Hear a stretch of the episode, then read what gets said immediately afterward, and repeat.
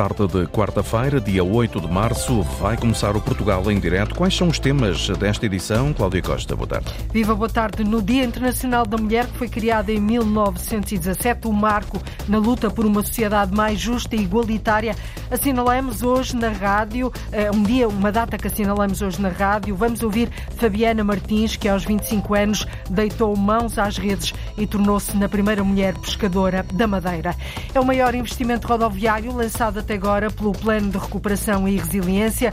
Foi aberto o concurso público para requalificar parte do IP8 entre Santa Margarida do Sado e Ferreira do Alentejo. O autarca aplaude, mas diz que o governo continua a cometer um erro grave ao não avançar com as obras de ligação litoral interior. Adiante, vamos olhar para as agendas culturais de norte a sul do país, com a ajuda do novo diretor do Espaço do Tempo em Montemoro Novo, no Alentejo, Pedro Barreiro, e também com a administradora da Livraria Lelo, Aurora Pedro Pinto. Eles vão nos dar pistas dos espetáculos, das peças de teatro, exposições, música, livros, autores, dos locais que não pode nem deve perder.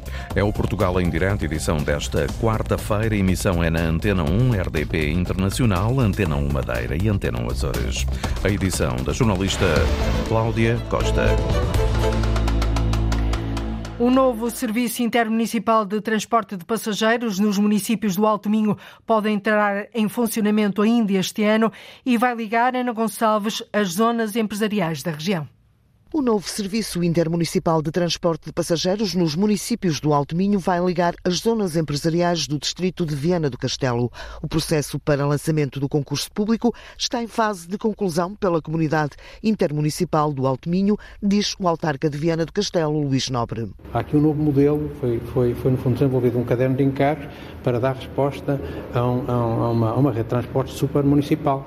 Os 10 municípios tiveram que se entender no que é as linhas mínimas, as frequências mínimas e todo este processo nunca aconteceu, não há dados. Um novo modelo de transporte de passageiros no Alto Minho, que segundo o autarca de Viana do Castelo vai implicar um investimento de 8 milhões e meio de euros e o serviço a prestar na região prevê novos circuitos com ligações entre os parques empresariais. Estas peças que fazem parte deste processo concursal concretizam efetivamente uma rede supramunicipal, uma melhoria significativa da rede, da rede dentro do município e por essa razão é que vamos ter uma assunção de, um compromisso de 8 milhões e meio, superior a 8 milhões e meio, mais IVA nos próximos três anos. É porque, efetivamente, há aqui uma, um, um incremento, uma incorporação de, de, novos circuitos, de um serviço que até hoje não existia. Há, há, há, há, circuitos que vão ser implementados que até hoje não existiam, não temos circuitos nos parques empresariais, vamos ter. Há efetivamente aqui uma melhoria significativa. O autarca de Viana do Castelo prevê que o novo modelo de transportes públicos intermunicipais e de ligação entre os parques empresariais do Alto Minho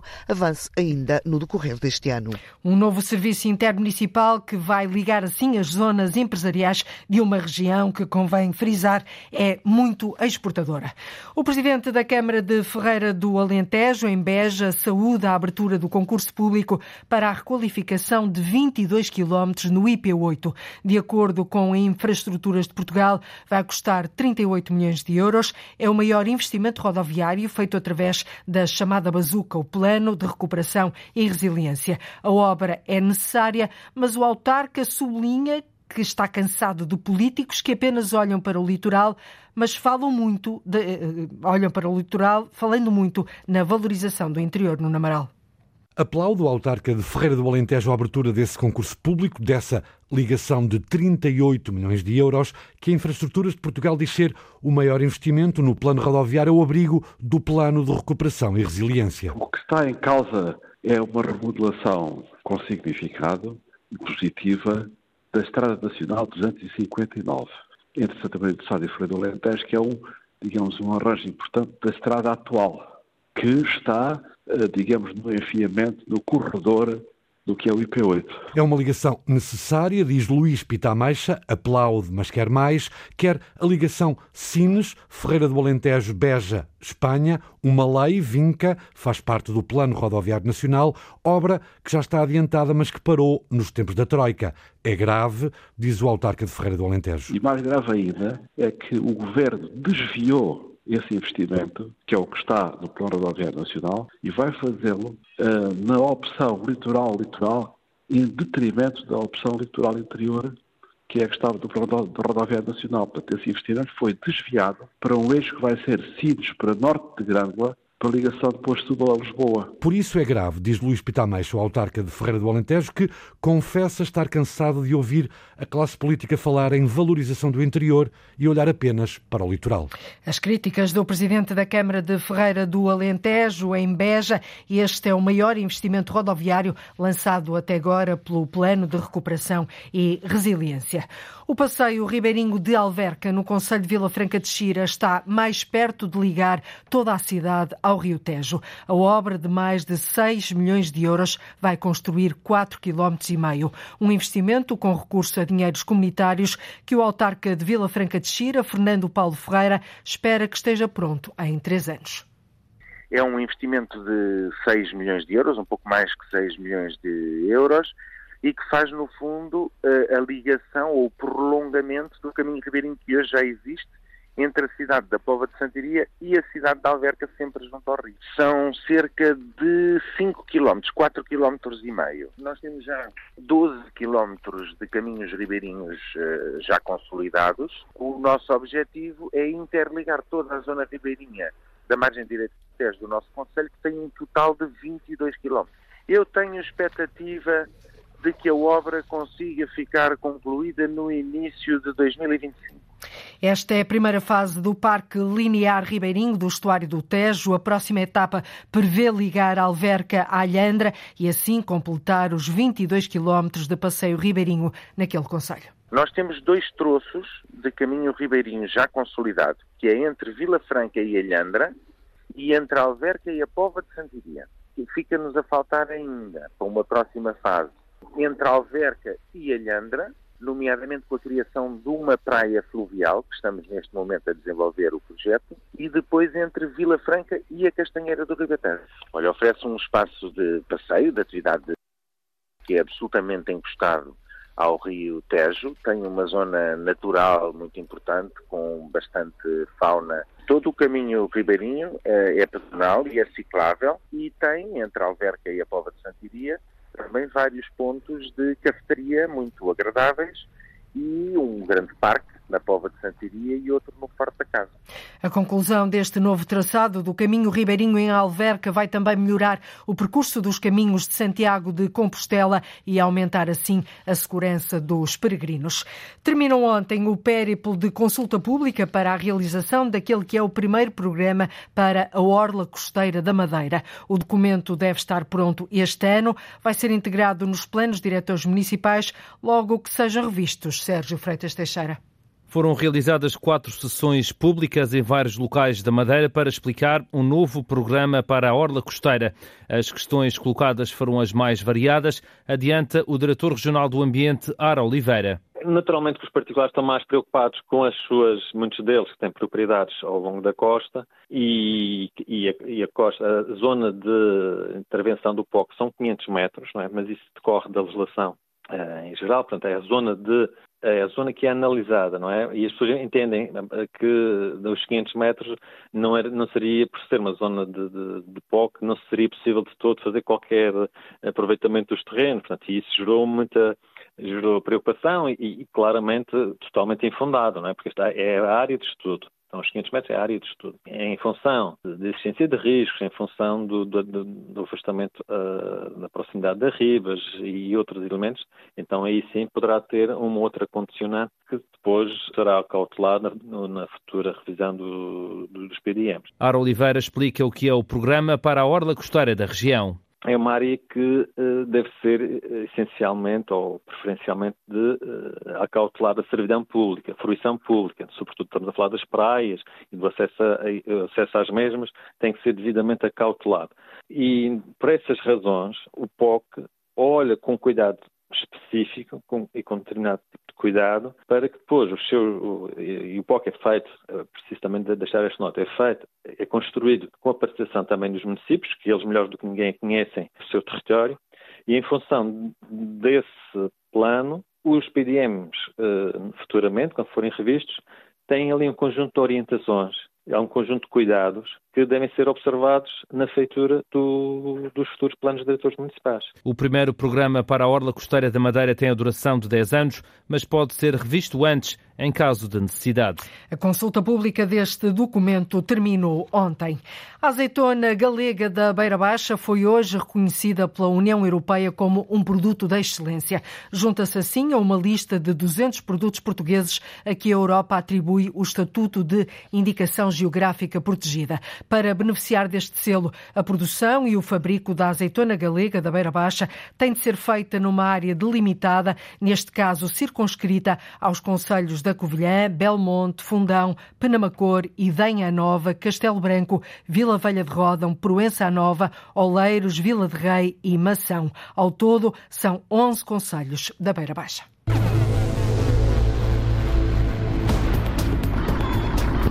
Nós quando entramos no barco, a primeira coisa, claro, é ligar, ver se está tudo ok com a máquina, que é o, o motor do, do, barco, preparar tudo para quando sairmos termos tudo mais ou menos orientado. Tudo orientado, rota, bússola e redes no feminino. Foi por influência do namorado pescador que Fabiana Martins, de 25 anos, decidiu também ser pescadora. Nem sempre trabalhei nisto, já fui já fui funcionária de, de mesa.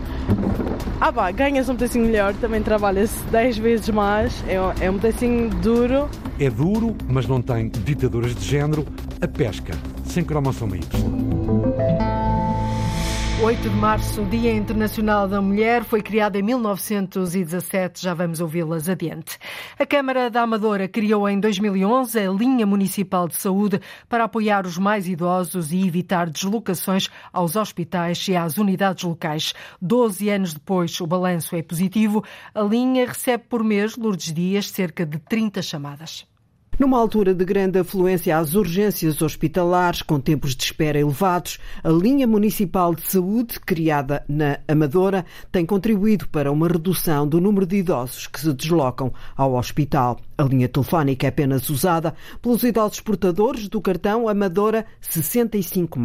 O Conselho é dos maiores do país, com um grande número de idosos, por isso a linha de apoio 21 493 00 10 tem contribuído para ajudar nos cuidados clínicos e evita que os mais vulneráveis se desloquem às urgências, diz a responsável da Divisão de Intervenção Social da Autarquia da Amadora, Ana Moreno.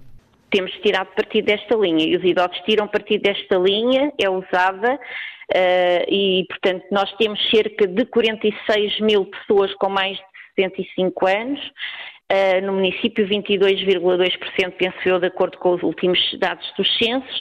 No pós-pandemia acabámos por criar a teleconsulta, que neste momento também já está a ter uma grande adesão.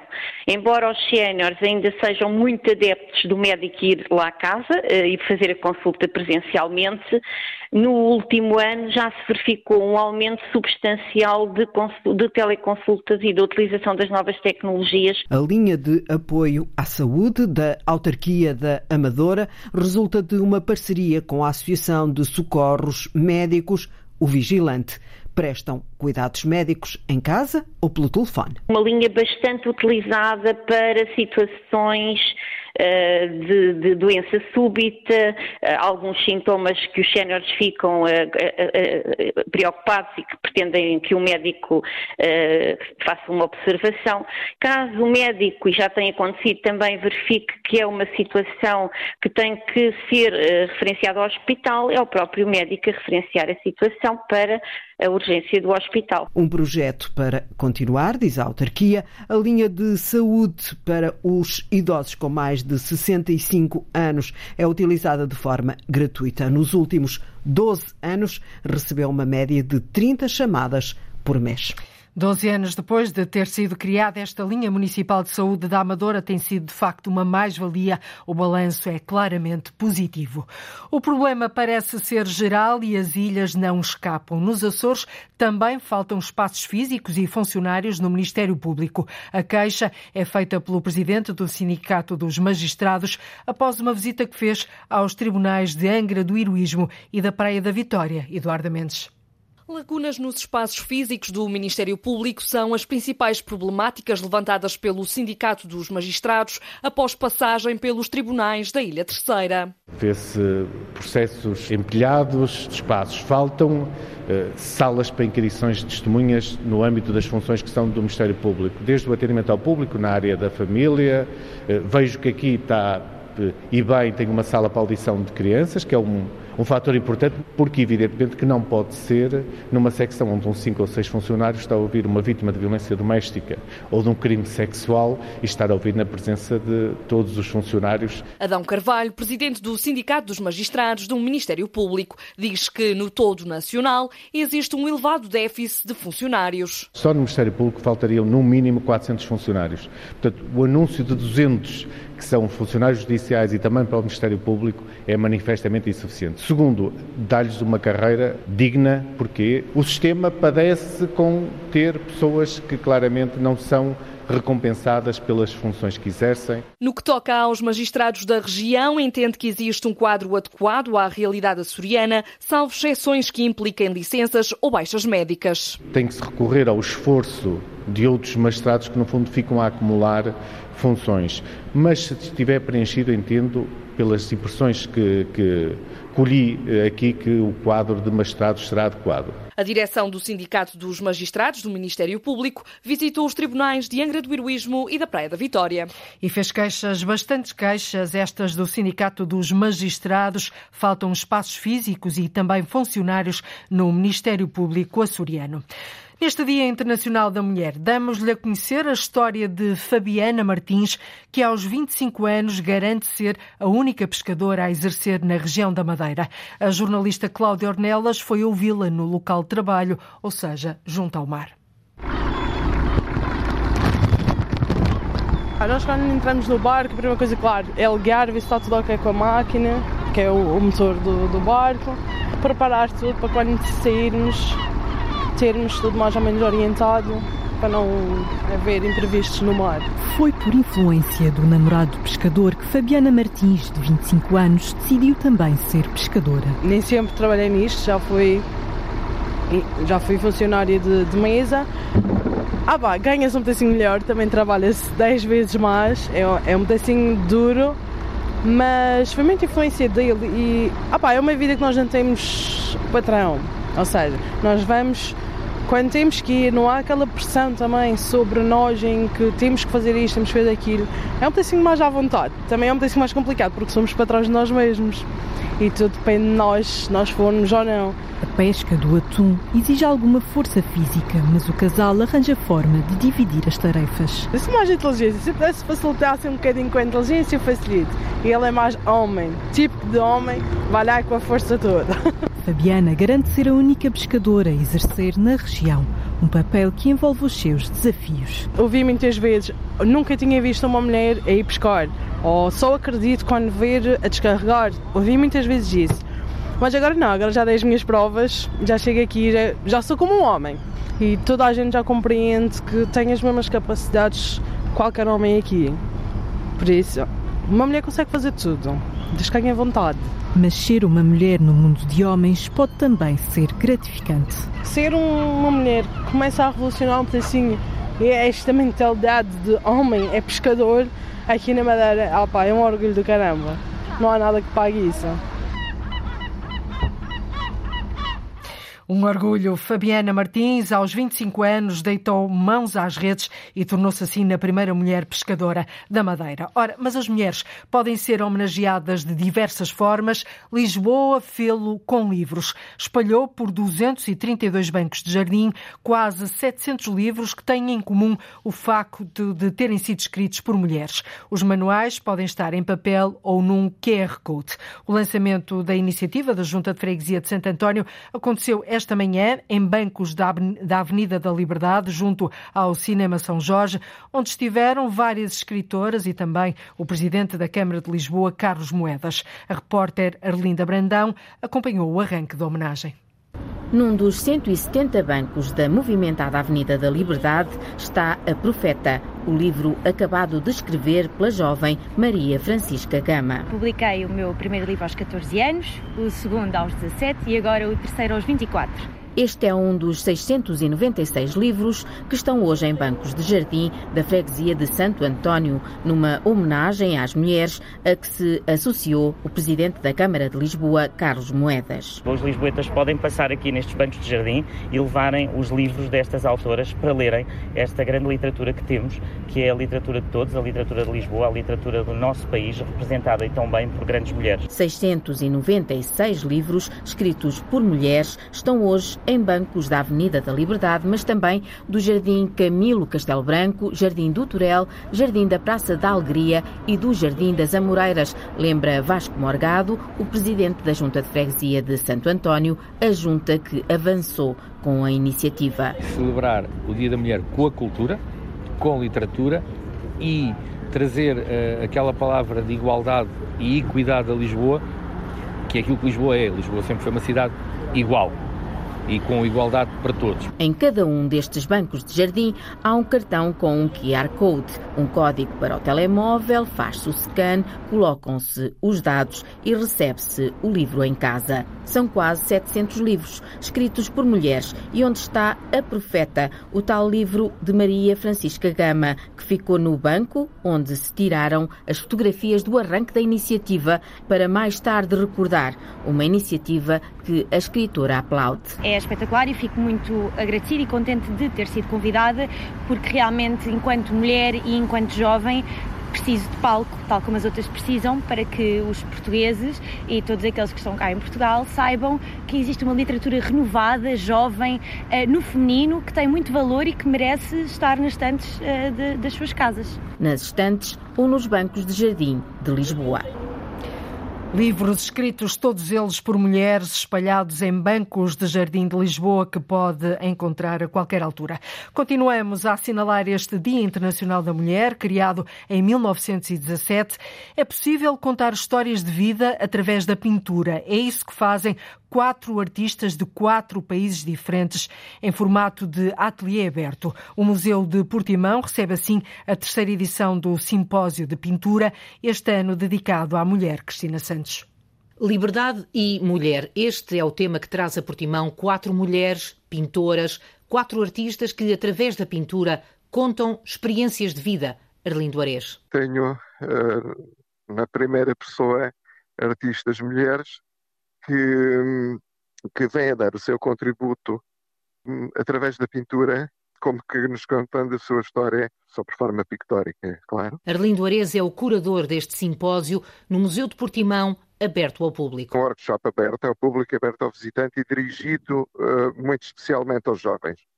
Recebemos escolas e fazemos visitas, uh, visita guiada ao, ao espaço onde, onde os artistas trabalham os, artistas estão abertos ao diálogo, a responder a questões, um, a informar sobre o trabalho deles e aberto ao público em geral. De diferentes culturas e religiões, as quatro artistas vêm da Polónia, Espanha, Jordânia e Síria. Fez todo, todo este percurso da, da, migração até chegar à Alemanha, que neste momento está, está na Alemanha. Propõe-se assim um diálogo em formato de ateliê aberto até sábado. Vamos fazer uma performance, pintura ao vivo, e, e, e pintura coletiva, uh, onde estenderemos uma tela, todos os artistas vão participar nessa tela, que é como que o culminar é o, o, o cunho que cada uma deixa, a marca que cada uma deixa numa tela coletiva que fica para posterior uh, apresentação. No Museu de Portimão, até sábado, entre as nove e meia da manhã e as seis da tarde. E é prova de que é possível contar histórias de vida através da pintura, é isso que fazem quatro artistas de quatro países diferentes no Museu de Portimão. O projeto Toca a Rufar leva o bombo às escolas do ensino básico no Conselho do Seixal. Duas vezes por semana, os alunos aprendem o ritmo, a melodia e a tocar bombo. As regras e a disciplina são os pilares para que estas aulas corram bem. Para muitos deles, é através deste projeto que têm acesso a um instrumento. A repórter Paula Verã foi espreitar uma das aulas e percebeu que ali há futuros artistas. Aprender música de percussão, tocando um instrumento, neste caso o bombo. O projeto Toca a Rufar leva às escolas do Conselho do Seixal o ritmo, a melodia, mas também a disciplina e o rigor. Catarina Alves é formadora e hoje reuniu na aula as duas turmas do primeiro ciclo da escola Nuno Álvares. O projeto é O Bombo Vai às Escolas. Nós ensinamos percussão tradicional portuguesa a meninos do primeiro ciclo em todas as escolas do Conselho do Seixal. Todas as escolas têm um kit de 25 instrumentos que dão para ser utilizados e partilhados por todas as turmas que têm o projeto. Alguns deles nunca tiveram a oportunidade de pegar num instrumento na vida deles e, e vêm aqui a oportunidade de aprender, neste caso bomba ou caixa, eh, de rufo e acabam por se entregar eh, completamente ao projeto. Vai começar o ensaio. Preparados? Os alunos já estão na sala e antes de tudo é preciso fazer um aquecimento. Esquerda, direita, esquerda, direita, um dois, três, quatro.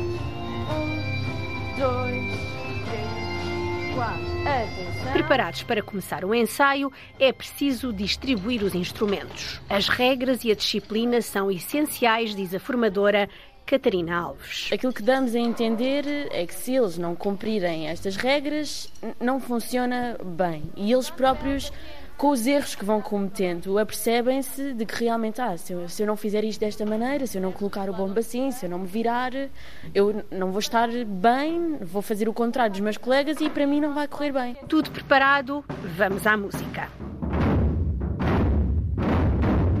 Concentrados, ouvem as ordens e estão todos muito afinados e explicam-nos o que já aprenderam. Aquecer os músculos e para, e para não nos, para a gente conseguir segurar o bombo. Não sabia tocar, não sabia que existia, sabia que existia certas coisas que aprendi aqui. E tu também gostavas de seguir a música? Talvez. E, e tu gostas destas aulas? Gosto muito. São alunos do primeiro ciclo da Escola Básica Nuno Álvares, no Seixal, que aprendem percussão com o projeto Toca a Rufar.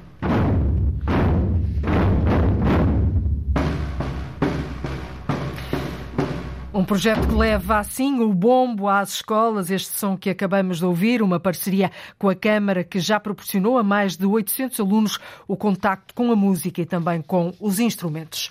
Uma da tarde, 42 minutos em Portugal continental e na Madeira, menos uma hora nos Açores. Está na altura de ligarmos o GPS da cultura. É assim todas as semanas. Uma vez por semana, dois agentes da cultura, duas vozes, olham para aquilo que há nas agendas e programações culturais de norte a sul do do país e ajudam-nos a tomar nota do que vale a pena ver e ouvir.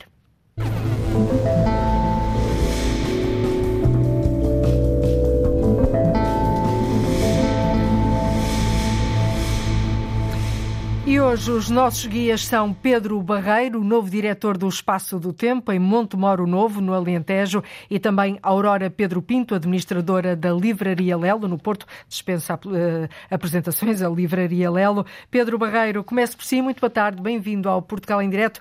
Sugere aos nossos ouvintes, eh, na Casa do Brasil, em Lisboa, dias 10 e 11, ou seja, já esta sexta e sábado, às 8 da noite, no âmbito da mostra performativa em celebração do mês da da visibilidade trans, uma performance de Keila Brasil, Meu Profano Corpo Santo, e de Luan Ocun, O Jeito que o Corpo Dá, Desmontagem. Que performances são estas? Ou é esta? Olá, olá, olá Viva, boa tarde a todas as pessoas que nos estão a ouvir. Uhum. Uh, eu faço esta, esta recomendação uh, da mostra performativa que vai haver na Casa do Brasil, que é, na verdade já é o segundo fim de semana em que acontece, no âmbito do mês da visibilidade trans.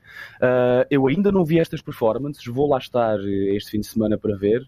Recomendo antes de as ver, porque considero que devemos prestar muita atenção aos discursos que estão a ser construídos artisticamente por estas pessoas. Eh, se bem se lembram, uma destas pessoas que vai apresentar nesta mostra é Keila Brasil, que ainda há poucas semanas foi protagonista de uh, de uma interrupção no palco do Teatro Insólita, São Luís. sim. Uh, insólita, mas mais do que insólita, muito pertinente. Uhum. Uh, e creio que é bom nós prestarmos atenção a estes discursos que estão a ser construídos Portanto, atualmente. Esta, esta sua sugestão, Pedro, ainda não viu, é mais pela atualidade e pelo tema, não é?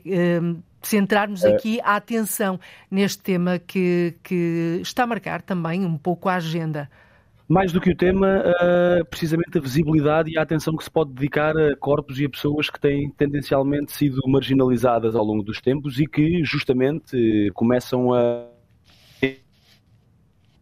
Uh, deixei de ouvir, Pedro. Bom, estamos com dificuldades em ouvir o Pedro. Passo à Aurora Pedro Pinto, administradora da Livraria Lelo. Aurora, um, destaca-nos e uma sugestão que dá aos nossos ouvintes é um espetáculo que, curiosamente, também foi aqui eh, dado essa dica a semana passada por outro convidado, por outro agente da cultura neste GPS okay. da Cultura, que é o espetáculo Misantropo de Molière, por Hugo van der Ding e por Martim de Sousa Tavares. É uma produção do Teatro Nacional Dona Maria II, em Lisboa, eh, e que faz parte do projeto Odisseia Nacional, ou seja, o Teatro Dona Maria está a levar espetáculos pelo, pelo, por todo o território nacional. Vai estar em cena no próximo sábado em Bragança. Por que é que a Aurora um, sugere este espetáculo Misantropo de Molière? Sim. Bom dia, bom dia aos ouvintes, Olá. bom dia para si, bom Sou dia ao Pedro Barreiro. Antes de mais, parabéns e um feliz ingresso neste novo projeto que começou já no final do ano passado. Um, não, não, sabia que já tinha sido uh, recomendado por, por alguém. Não tem problema nenhum, isto não há problema nenhum, isto não é, não é combinado. O que interessa é as vossas sugestões. Achei curioso o facto, achei curioso. O, o, o, relevante e o interessante, então, e se calhar pegar aí para o outro lado, é o facto de isto fazer parte precisamente de uma produção do Teatro Nacional da Maria II, mas integrando o projeto Odisseia Nacional. Este projeto é que para mim tem, de facto, aqui algum ponto de diferenciação, algum ponto que me, faz, que me fez falar nesta, nesta estreia, que estreia então sábado, como disse, no Teatro Municipal de Bragança.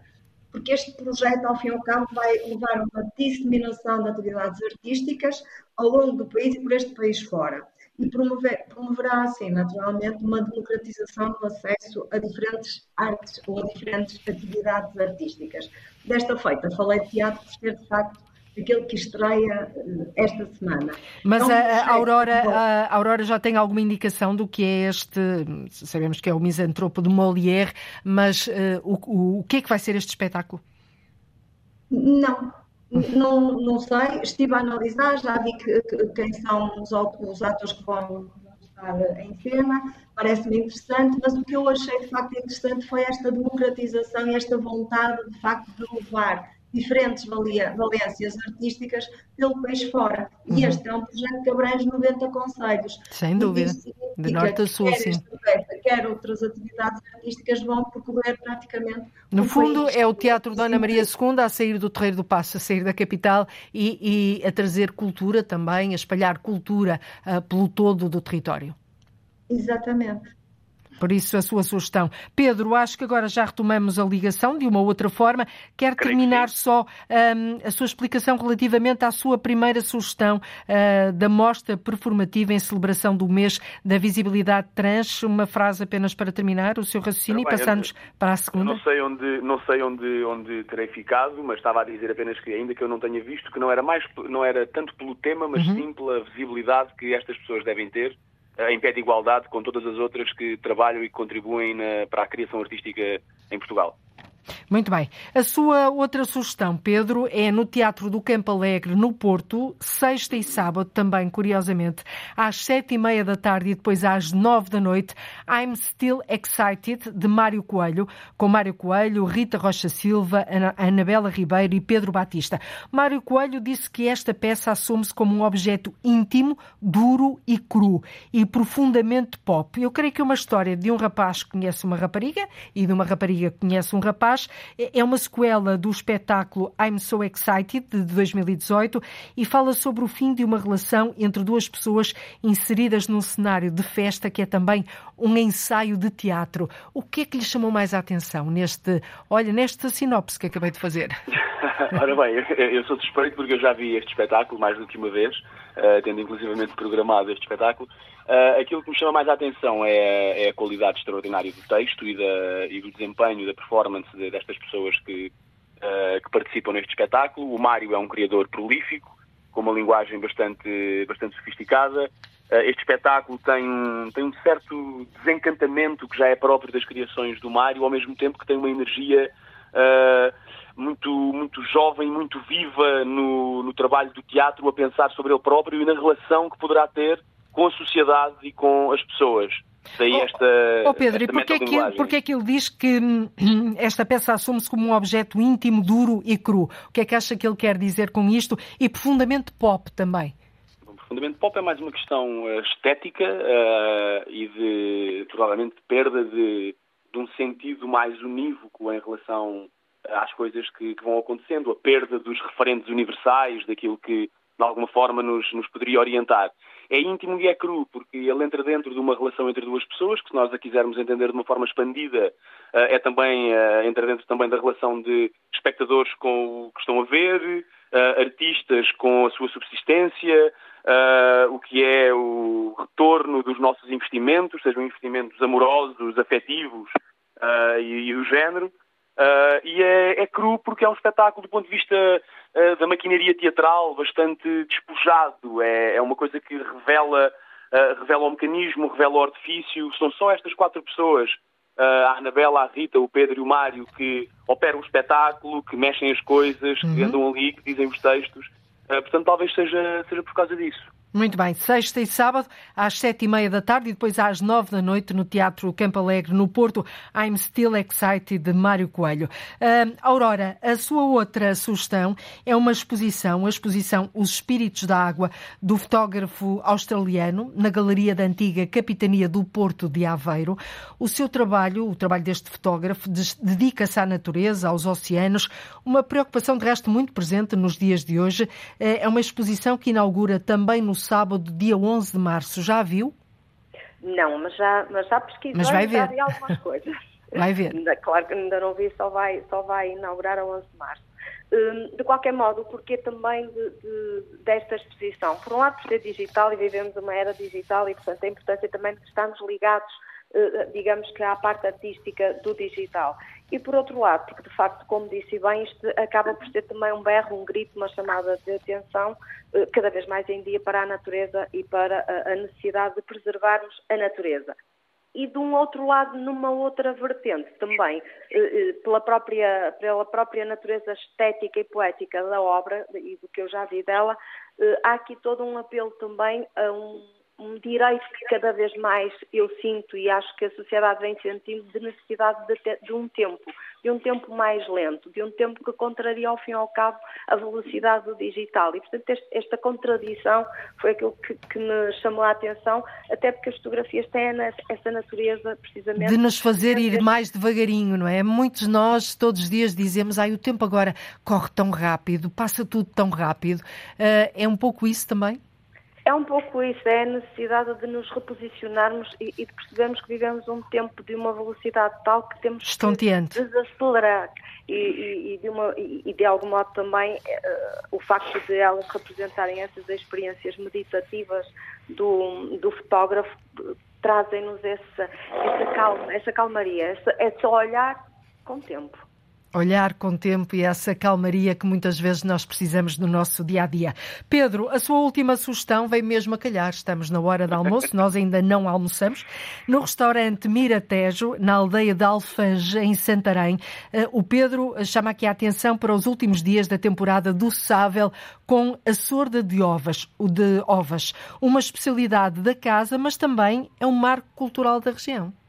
Uh, exatamente, tendo em conta que me foi pedir, foram, foram pedidas sugestões culturais e a cultura não é só arte, uh, pareceu-me pareceu pertinente uh, deixar esta sugestão. É um marco cultural, é uma coisa sazonal, é um prato sazonal, acontece só durante um mês e meio, dois meses, todos os anos. É um peixe de rio, feito e pescado por pessoas locais que depois o confeccionam. Uh, e é a minha última sugestão cultural para agora. Devem haver para mais duas semanas. o estômago, não é? Mais quantas? Exatamente. Provavelmente mais duas semanas em que será possível uh, provar, provar e apreciar. Iguaria. E no fundo estamos também aqui perante um marco cultural da região, porque a gastronomia é também, uh, na maior parte das vezes, um marco cultural. Exatamente, a gastronomia, tanto aquilo que se come como como se come e todo toda a performance de confeccionar e de degustar e de conviver enquanto, enquanto assim se faz. Muito bem. Assável com a sorda de ovas, uma especialidade do restaurante Miratejo, na aldeia de Alfanja, em Santarém, um marco cultural da região que o Pedro aqui assinala. Um, Apressem-se para provar, para provar então estes últimos dias desta temporada do Sável. Aurora, Rui Colseiro é o autor do mês da Livraria Lelo, vai lá estar amanhã, dia 9, às 9 da noite. A entrada é livre. Rui Colseiro uh, lançou o seu primeiro romance, Baioa, sem data para morrer em junho do ano passado e desde então o livro já foi reeditado e recebeu aplausos unânimes de críticos literários de várias áreas. É precisamente sobre este curto, mas notável percurso que Rui Conceiro vai falar com o jornalista Carlos Daniel e é por isso que a Aurora também uh, chama a atenção dos nossos ouvintes para, para esta conversa amanhã. É verdade. E depois do Pedro me ter deixado com a água na boca. Como sábel. vamos agora mais uma vez alimentar o espírito. Uh, e de facto o Rui Conceiro um, é o, nosso autor de mês este mês e é com uma grande alegria que podemos dizer que temos um autor de mês que tem uma obra e que é um jovem escritor, mas um jovem escritor já de tal modo reconhecido pelos seus pais que, por exemplo, Alberto Manguel diz uhum. que, a propósito do seu, do seu romance, diz que é um romance perfeito, maravilhosamente escrito. E é o primeiro Ou, romance deles. E é o primeiro romance dele, Exato. ou o João Governo que diz que é o romance mais marcante do ano. E, Isso, portanto, sim, senhor. Uh, é, é, é, é, importante vermos e sentirmos que a literatura está viva, que há, uh, que continua a haver gente que escreve e gente que escreve tão bem. E o que é que se espera uh, desta conversa, neste caso com o jornalista Carlos Daniel? O que é que. O, o, como é que vai o que espera é que efetivamente nos seja, nos seja dado a conhecer um percurso de nove meses, ou seja, o, o livro tem nove meses neste momento de vida, e, e perceber de facto o que, é, o, que é que, o que é que o Rui esperava dele, o que é que aconteceu e o que é que isto projeta no seu futuro como futuro escritor, porque eu sei que ele já, tem, já está a escrever outro, uh, outro, outro, livro. E, portanto, ele é disse é isso nos encontros imediatos do João Goberno e da Margarida Pinto Correia, exatamente, exatamente. que já estava a trabalhar num, num outro livro. Também é um, um, um véuzinho que queremos uh, aqui levantar. Nessa noite também vão ser lidos alguns excertos pelo Rui, uh, pelo Rui Spranger e, portanto, vai ser uma noite certamente muito, muito agradável. Muito Para bem. terminar, e se me permite, não queria deixar de finalizar isto em referência ao dia de hoje. Dia uh, Internacional não, da Mulher. Sim, não porque muito eu seja metade destas coisas, mas de facto. Uh, não, mas aqui a essência a é o porquê deste dia, não é? Exatamente, há que chamar a atenção porque, na verdade, uh, o caminho ainda é longo para a igualdade de género. Uhum. Pior do que isto, ainda é longo. Eh, para muitas, muitas, muitas civilizações, muitos, muitos uh, povos que ainda uh, não reconhecem sequer os direitos fundamentais das mulheres. E não querendo deixar de ir buscar a, sardinha, a minha sardinha, como sempre, aos livros. Puxar a brasa só, à sua sardinha. só um exemplo, um exemplo para reflexão. a propósito do Prémio Nobel da Literatura, uhum. nós, até hoje existem 119 laureados. 102 homens, 17 mulheres. E, portanto, uma cota abaixo dos 15% das mulheres. Há muito caminho a fazer. E com isto, um abraço a todos. Deixa-me perguntar ao Pedro. Pedro, alguma vez tinha refletido sobre isto, uh, a questão dos prémios Nobel, 112 homens laureados com o Prémio Nobel e apenas 17 mulheres? Uh, sim, claro que sim, claro que já refleti não só em relação ao Nobel, como em relação a vários outros prémios. E porquê é que acontece ainda, no seu entender? Porque Temos vivemos ainda de uma forma bastante desequilibrada uh, e essa assimetria ainda não foi corrigida. Mas aproveito só estes últimos segundos para Sim. dizer que, por exemplo, eu fui apresentado como o novo diretor do Espaço do Tempo eu sou o diretor artístico do Espaço do Tempo, sou o novo diretor artístico do Espaço do Tempo, mas posso referir também que temos uma outra pessoa, mulher neste caso, chamada Patrícia Carvalho, que assume comigo a direção executiva do Espaço do Tempo. Mas é o novo diretor do Espaço do Tempo, nós não erramos, sou... certo? Não, não, não, não, eu sou o novo diretor artístico do Espaço do Tempo, exatamente. Mas a direção é que tem a é coadjuvá-lo é... uma, uma mulher, é isso? Uma mulher que assume a direção executiva. Muito bem. Portanto, Exatamente. temos aqui uma, uh, duas cabeças, um homem Sim. e uma mulher, uh, seguramente válidos. É bom terem feito este sublinhado num dia que foi criado em 1917, o Dia Internacional da Mulher, e que ainda faz todo sentido celebrar, ainda faz todo sentido assinalar, e como vocês disseram, ainda há muito caminho para percorrer. Uh, Aurora, Pedro, foi um gosto tê-los tê connosco aqui no Portugal em Direto. Até uma próxima oportunidade. Boa tarde. E é tudo por hoje. Nós voltamos amanhã a ligar o território de uma ponta à outra. Contamos consigo desse lado. Até amanhã. Então, até amanhã. Termina aqui o Portugal em direto, edição Antena 1 da jornalista Cláudia Costa. Foi emissão para esta quarta-feira, dia 8 de março.